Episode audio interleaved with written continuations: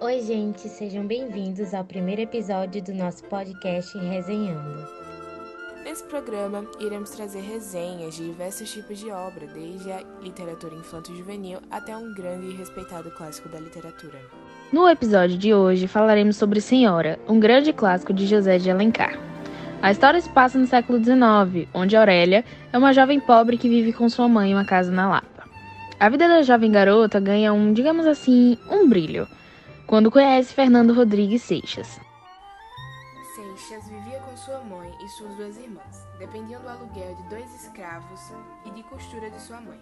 Fernando contribuía com seu salário de funcionário público. Como esperado, as vidas de Aurélia e Seixas se encontravam e eles se declararam perdidamente apaixonados. Às vezes eu acho que na vida o que me falta é um amor desses. Eu não teria tanta certeza. Diante de todas as dificuldades financeiras, Seixas toma uma decisão que atrapalha seu futuro com Aurélia. Ele resolveu casar com Adelaide, que te ofereceu 30 mil contos de reis. Tadinha da Aurélia, gente. Além de perder o amor da sua vida, agora teve que lidar com a morte de sua mãe.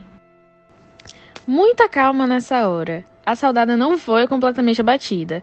Brotou não sei de onde um avô rico que deixou uma herança para nossa querida Aurélia. A mulher já era bonita. Com sua herança, passou a se tornar, como o autor descreve, a rainha do salão.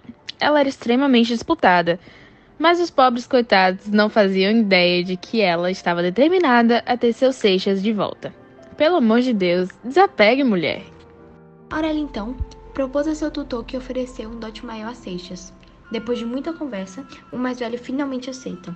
A proposta feita foi rapidamente aceita por Seixas que ao descobrir na noite de núpcias que sua esposa era sua amada, ficou extremamente feliz e declarou todo o seu amor. A deixa de Aurélia chega e a jovem deixa claro que Seixas não passou de uma compra. Chocado estou. Eles dois viviam um casamento infeliz até Seixas conseguir o dinheiro do dote e pedir o divórcio. O casal reata quando Aurélia coloca o nome do rapaz em seu testamento.